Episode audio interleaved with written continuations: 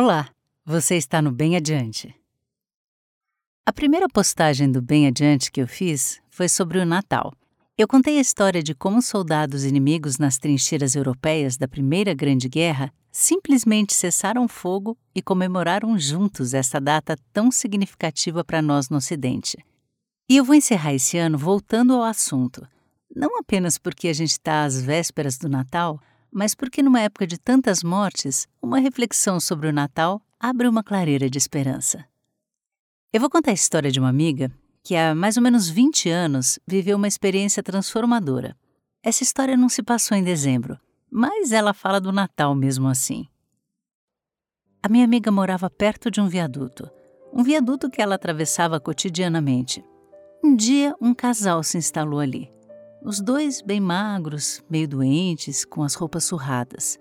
Eles dormiam de dia e de noite eles desapareciam não interagiam com ninguém e ninguém interagia com eles. Mas não eram invisíveis. Tanto é que a minha amiga notou quando a moça ficou grávida. De repente, sem mais nem menos, sumiram. Mas eles não desapareceram por muito tempo, porque uma tarde a minha amiga estava saindo do prédio para ir para a faculdade quando o porteiro avisou que o casal do viaduto tinha voltado e com um bebê. Ela não teve dúvida, foi na mesma hora para a farmácia comprar fraldas. E ela estava se aproximando do viaduto quando avistou o casal recebendo de outras pessoas latas de leite em pó. O bairro estava se mobilizando. Ela entregou as fraldas para a mãe e ficou assim, procurando com os olhos o bebê, que demorou para encontrar. Porque o bebê, gente, estava simplesmente todo quietinho e pequenininho, ajeitado dentro de uma caixa de sapatos. Nesse momento, a minha amiga conta que teve uma revelação. De repente, ela estava dentro do presépio, um lugar pobre e improvisado, como é o presépio cristão. A caixa de sapatos servia de berço, como um dia uma manjedora serviu de berço para uma outra criança pobre. Muitos vizinhos levaram presentes, assim como um dia uns certos reis magos resolveram seguir uma estrela no céu para também reverenciar uma criança recém-nascida. Minha amiga entendeu então o que é o presépio, o seu sentido profundo, que pode ser acolhido mesmo por quem não é religioso. Ela estava participando da celebração de um nascimento sagrado, como todo nascimento é. Ela tinha espontaneamente se dirigido para o viaduto, assim como outras pessoas do bairro, por conta desse milagre.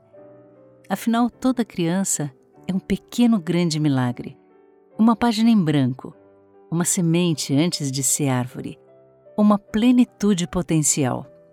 Toda criança, justamente por não ter ainda nada, poderá vir a ser tudo e plenamente.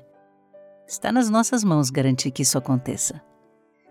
Eu tenho citado muito nas nossas conversas a filósofa Hannah Arendt. E para pensar o Natal, o nascimento, a natalidade, eu não consigo imaginar ninguém melhor. A Hannah Arendt acreditava que o nascimento é a nossa marca distintiva como seres humanos. O nascimento de cada pessoa é a chegada no mundo de algo inédito e singular. E é esta novidade que permite, para a filósofa, a necessária renovação do que já se enrijeceu. Cada nascimento, diz Hannah Arendt, nos convoca a uma dupla responsabilidade. Primeiro, nos convoca a cuidar das crianças, para que o mundo não sufoque a sua contribuição única para a renovação do que já perdeu sentido.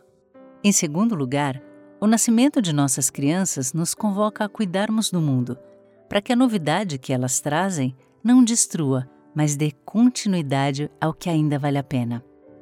Para isso, temos que ajudar as crianças a conhecer e amar aquilo que de melhor foi construído, inventado, idealizado pelos que vieram antes todo um campo simbólico de conhecimento, todo o corpo de nossas boas instituições, artes, ciência, justiça. Quando a esperança se retrai, quando os tempos parecem hostis, o melhor que podemos fazer é olhar para as crianças. Melhor ainda, olhar pelas crianças.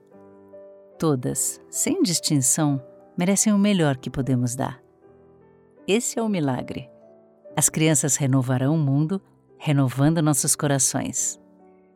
Eu dedico esse podcast de Natal a todas as crianças com quem convivi direta ou indiretamente esse ano. Ao Miguel, ao Luiz, ao Bernardo, a Maria, ao Léo, a Cecília, a Manu, ao Igor, a Celina, a Catarina, a Júlia, a Luísa, a Alice, ao Arthur, a Paola e ao Gabriel, que tornaram mais suave esse caminho e mais iluminada a estrada desse 2021. Que possamos estar à altura de tudo que precisarem. Obrigada por ouvir, cuidem-se e boas festas!